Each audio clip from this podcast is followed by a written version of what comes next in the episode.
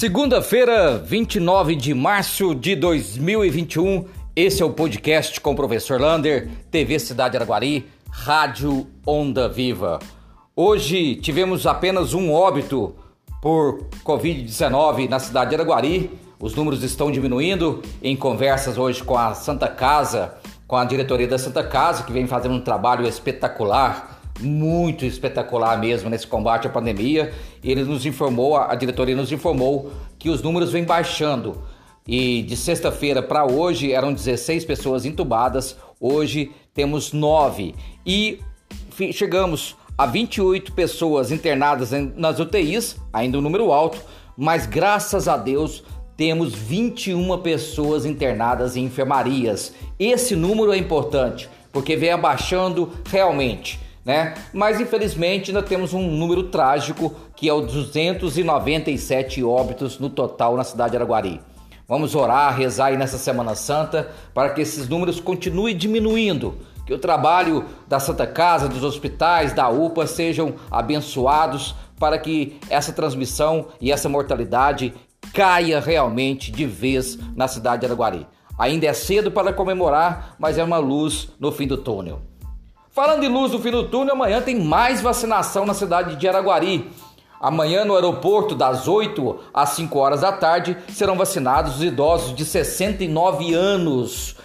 Portanto, não precisa dormir na fila, chegar lá 3 horas, 4 horas da manhã. Tem vacina para todo mundo. Serão várias equipes vacinando lá no aeroporto e apenas uma idade, 69 anos. As senhas serão distribuídas às 8 horas da manhã e começa a vacinação às 5.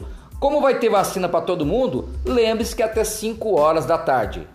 E também terá a segunda dose para os idosos que, que tomaram há 15 dias atrás. Então, portanto, se amanhã, 29, diminui 15 dias, dia 14 de março. Quem tomou a vacina Coronavac dia 14 de março para trás, não tomou a segunda dose, pode procurar o aeroporto amanhã.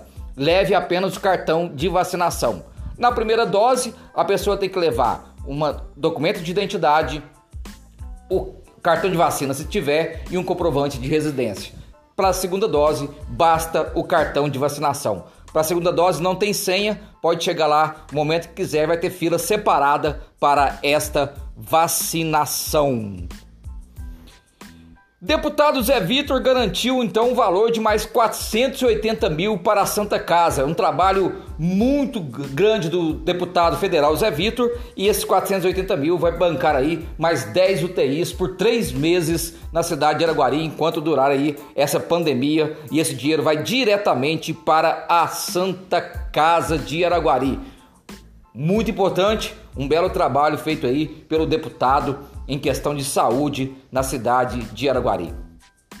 A notícia ruim de hoje fica por conta da CEMIG. A CEMIG, sem dó e nem piedade, foi lá no assentamento do Seva. Uma invasão, como ela está irregular, eles foram lá e cortaram energia de 50 famílias. Pessoas com filhos pequenos, bebês, né, idosos, pessoas até acamadas moram naquela, naquele assentamento e infelizmente Semig foi lá sem dó e piedade, cortou a energia. O secretário de Ação Social, quando soube disso, Paulo Apóstolo, já correu para lá para tentar amenizar essa situação e tentar descobrir uma maneira de voltar essa energia para o assentamento. Há uma luta muito grande, mas infelizmente a Semig, né, tem lá a sua maneira de trabalhar, lucro acima do lucro. O presidente da Câmara, Léo Mulata, que hoje é aniversariante do dia, mandando os parabéns a ele, avisou junto com a Santa Casa, com a diretoria da Santa Casa, que amanhã tem uma votação do importante projeto, a volta dos tratamentos de urgência e emergência das cirurgias ortopédicas à Santa Casa. Esse projeto está lá na Câmara amanhã e será votado pelos deputados, pelos vereadores, perdão, de Araguari. Um abraço do tamanho da cidade de Araguari.